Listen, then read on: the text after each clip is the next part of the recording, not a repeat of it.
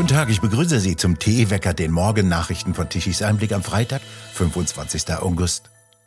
Russlands Präsident Putin hat den Tod des Söldnerchefs Prigoschin bestätigt. Unter den Leichen, die an der Absturzstelle in der Nähe von Moskau geborgen wurden, wurde Jewgeni Prigoschin und Dmitri Utkin identifiziert. Putin hat den Angehörigen der Opfer des Absturzes sein Beileid ausgesprochen. Vorläufige Informationen besagen, dass einige Wagner-Mitarbeiter an Bord waren, sagte Putin im russischen Staatsfernsehen in seiner ersten Stellungnahme zu dem Absturz. Er beschrieb die Menschen an Bord als Menschen, die einen großen Beitrag zu den Kämpfen in der Ukraine geleistet hätten. Putin lobte Prigoschin als talentierten Geschäftsmann, der sowohl in Russland als auch im Ausland erfolgreich war. Er bezeichnete Prigoschin als talentierten Geschäftsmann und einen Mann mit einem komplizierten Schicksal, der schwere Fehler in seinem Leben gemacht habe. Ersten Einschätzungen der USA zufolge handele es sich um ein Attentat, das wahrscheinlich von Putin gebilligt wurde, so ein amerikanischer Offizieller gegenüber der Nachrichtenagentur Bloomberg. Das Flugzeug sei möglicherweise durch eine Bombe an Bord und nicht durch eine Bodenluftrakete zerstört worden. Großbritannien geht ebenfalls davon aus, dass das Flugzeug absichtlich zum Absturz gebracht wurde, obwohl die genaue Absturzursache noch unklar sei. Die russischen Ermittlungen scheinen die Theorie einer Bombe im Flugzeug zu prüfen, hieß es in Großbritannien.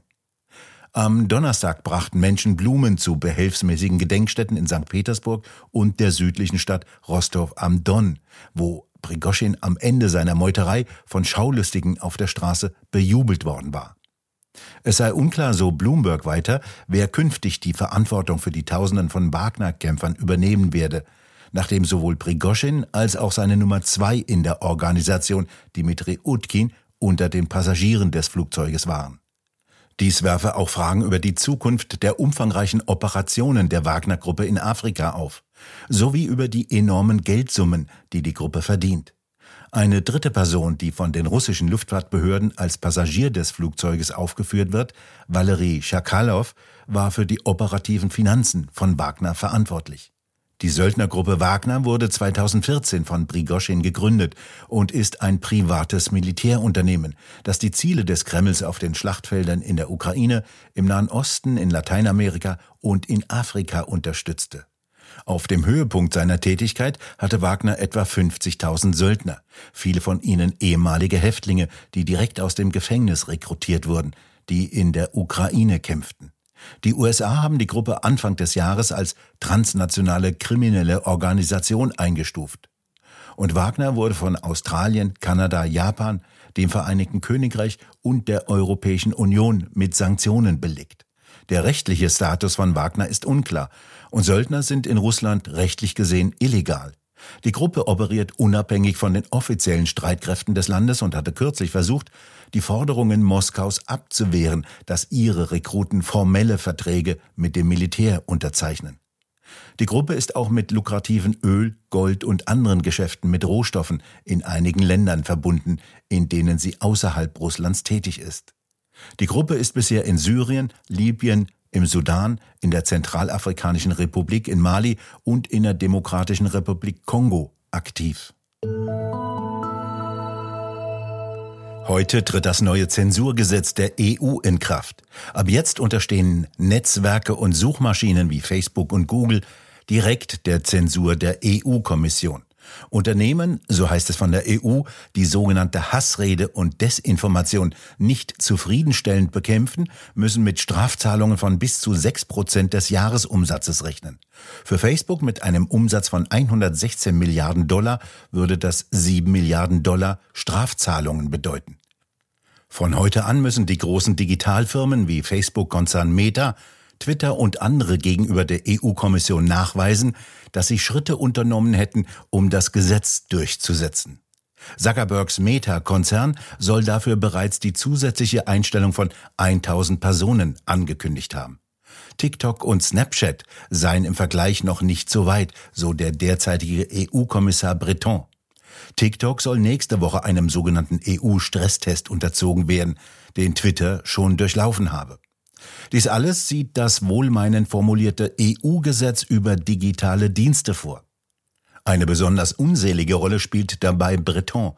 So wollte Breton dem Twitter-Chef Elon Musk drohen, der sich nicht dem sogenannten freiwilligen EU-Abkommen gegen die Verbreitung von Falschinformationen anschließen wollte. Breton schrieb auf Twitter auf Elon Musk gemünzt, du kannst weglaufen, aber du kannst dich nicht verstecken. Dies sei ein Satz, der die autokratische Fratze der EU schön offenlege, hieß es dazu von Nutzern auf Twitter. Musk scheint immerhin die Zensur transparent zu machen, sehr zum Ärger der EU. Breton sagte in einem Interview mit dem französischen Nachrichtensender France Info, die EU-Kommission könne den Zugang zu sozialen Netzwerken wie TikTok, Twitter, Facebook, Instagram, YouTube und Snapchat auf der Grundlage dieses neuen Zensurgesetzes vollständig sperren lassen. Dies könne dann der Fall sein, wenn die Betreiber nicht gegen rechtswidrige Inhalte bei sozialen Unruhen vorgingen. Und was rechtswidrig ist, bestimmt im Zweifel die EU. Wir hätten Teams, sagte Breton in dem Interview, die sofort eingreifen könnten. Wenn die Verantwortlichen nicht sofort handelten, könnten wir nicht nur eine Geldstrafe verhängen, so Breton weiter, sondern auch den Betrieb der Plattformen auf unserem EU-Territorium verbieten. Die Kommission werde prinzipiell eine zentrale Aufsicht führen, um einen sogenannten Durchsetzungsstau in den einzelnen EU-Ländern zu verhindern. Bertrand hat bisher allerdings noch nicht seine demokratische Legitimation erklärt. Gewählt wurde er nicht. Das verzweifelte Rezept der EU und Bretons, Bürger mundtot zu machen, aber im Zeitalter von VPN und Proxy-Servern ein vergebliches Unterfangen. Eine neue EU-Kommission wird viel aufzuräumen haben. Die Bundespolizei greift immer mehr illegale Migranten auf. Beinahe täglich stößt sie vor allem im Bereich der Grenzen zu Polen und Tschechien auf Gruppen von meist Syrern. So hat sie in den vergangenen 24 Stunden im Raum Bautzen insgesamt 43 Migranten aufgegriffen. Am Mittwoch wurden allein 22 Syrer am Bahnhof und im Stadtgebiet von Bautzen entdeckt. Dokumente für einen legalen Aufenthalt konnte niemand vorlegen. Zu Beginn der Woche hatte die Bundespolizei im Bereich des Dreiländereckes zu Tschechien und Polen innerhalb von 24 Stunden 69 eingeschleuste Migranten festgesetzt und einen Schleuser festgenommen. Sie setzte dabei auch einen Hubschrauber mit Wärmebildtechnik ein. Die illegalen Grenzübertritte allein im Monat Juli stiegen in den vergangenen zwei Jahren um 163 Prozent auf aktuell 10.714. Der Vorsitzende der Bundespolizeigewerkschaft Heiko Teckartz sagte, die Migrationslage nehme ständig weiter zu. Die von der Ampelregierung auf dem letzten Flüchtlingsgipfel angekündigten Maßnahmen dienten vermutlich lediglich der Beruhigung. Das sehe man ja an den explodierenden Zahlen. Die Lage für Länder und Kommunen habe sich weiter verschlimmert. Innenministerin Faeser müsse endlich handeln und ihre Bundespolizei in die Lage versetzen, an allen Grenzen zurückweisen zu dürfen. Temporäre Grenzkontrollen seien die einzige Alternative. Zuschauen, wie monatlich mehrere tausend Menschen unerlaubt nach Deutschland einreisten, sei verantwortungslos, so Heiko Teggerts gegenüber Medien. Indien ist die erste Mondlandung geglückt. Die Sonde Chandrayaan 3 landete nahe dem Südpol des Mondes sicher. Das knapp zwei Tonnen schwere Landemodul hat einen Rover mitgebracht, der über eine Rampe auf die Mondoberfläche fahren soll und mit fünf Instrumenten die Beschaffenheit der Oberfläche, die Atmosphäre und tektonische Aktivitäten auf der noch sehr wenig erforschten Südseite des Mondes untersuchen soll. Indien ist damit nach der Sowjetunion, den USA und China erst das vierte Land, dem eine Landung auf der Oberfläche des Mondes gelingt. Das indische Raumfahrtprogramm trifft auf eine breite Unterstützung in Politik und Gesellschaft. Eine Landung auf dem Mond ist auch 57 Jahre nach der ersten Landung der sowjetischen Sonde Luna 9 immer noch ein technisch extrem anspruchsvolles Abenteuer. Erst am vergangenen Samstag scheiterte das russische Unternehmen, die Sonde Luna 25 auf der Mondoberfläche landen zu lassen. Sie sollte ebenfalls in der Nähe des Südpoles landen. Am 25. April in diesem Jahr scheiterte ebenfalls das private japanische Unternehmen iSpace mit einer Sonde auf der Nordhalbkugel des Mondes zu landen. Die Bundesregierung überweist der Raumfahrtnation Indien bis zum Jahre 2030 mindestens 10 Milliarden Euro an Entwicklungshilfe. Das Entwicklungshilfeministerium sondert dazu folgende Hohlfloskeln ab. Das Entwicklungsministerium arbeitet mit Indien in Bereichen, ohne die eine gerechte und lebenswerte Welt in Zukunft nicht möglich sein wird. Erneuerbare Energien, nachhaltige Landwirtschaft und Klimaresilienz, nachhaltige Urbanisierung, feministische Entwicklungspolitik und soziale Sicherung. Nicht berichtet wird, wie lange sie in Neu-Delhi lachend auf dem Boden gelegen haben. Schauer und Gewitter, die übers Land ziehen, bestimmen das Wetter heute. Die ziehen meist über den Nordwesten, den Tag über wechseln Sonne und Wolken ab mit gelegentlichen Niederschlägen. Gegen Nachmittags und Abends ist das Unwetter- und Gewitterpotenzial recht hoch. Doch wo genau die Regenschauer niedergehen, können die Wettermodelle nicht genau ausrechnen. Sogenannte Klimaforscher wollen mit ihren Modellen nur ausrechnen können, dass es 2050 2,3 Grad wärmer werden soll als heute, wenn der Mensch weiter heize und ohne Tempolimit über Autobahnen fahre. Im Osten bleibt es heute eher trocken, sonnig und sehr warm, wie beispielsweise in Dresden. Dort steigen die Temperaturen bis auf 34 Grad. Im Süden dürfte es auch eher trocken bleiben und die Temperaturen können wie im Breisgau noch einmal auf die 30 Grad ansteigen. Und nun zum Energiewendewetterbericht von Tichys Einblick.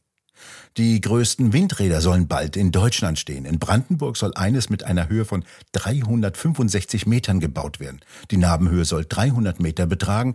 Zusammen mit der Rotorblattspitze soll diese Industrieanlage dann so hoch wie der Berliner Fernsehturm werden. Über die Auswirkungen dieser Industriemonster in der Landschaft auf Natur, Vogelwelt und vor allem auf das Klima macht sich keiner Gedanken. Der Ertrag soll doppelt so hoch sein wie der bisherige Anlagen der Windindustrie flunkern die Erbauer. Denn wenn kein Wind weht, sieht es mit dem Ertrag auch dürftig aus. So herrschte allein in den vergangenen zwei Wochen meist Flaute, wie wir in unserem Energiewendewetterbericht täglich dokumentieren. Gestern Mittag kamen um 12 Uhr lächerliche 1,2 Gigawatt an elektrischer Leistung von den 30.000 Windrädern, die in Wäldern und auf Feldern stehen. Die Photovoltaikanlagen lieferten um 12 Uhr mittags eine elektrische Leistung von knapp 35 Gigawatt. Das ist gerade einmal die Hälfte von der elektrischen Leistung von 70 Gigawatt, die Deutschland gestern Mittag um 12 Uhr benötigte. Allerdings kam diese Leistung der Photovoltaikanlagen nur um 12 Uhr. Ab 19 Uhr war es Schluss mit der Energie von der Sonne, die angeblich nichts kostet. Die Tage werden jetzt schon wieder deutlich kürzer, umso weniger kommt von den Photovoltaikanlagen. Die konventionellen Kraftwerke lieferten 28 Gigawatt um 12 Uhr und steigerten ihre Leistung auf 39 Gigawatt um 19 Uhr. Der Rest musste aus den Nachbarländern importiert werden. Wir bedanken uns fürs Zuhören. Schön wäre es, wenn Sie uns weiterempfehlen. Weitere aktuelle Nachrichten lesen Sie regelmäßig auf der Webseite tichiseinblick.de und wir hören uns morgen wieder, wenn Sie mögen.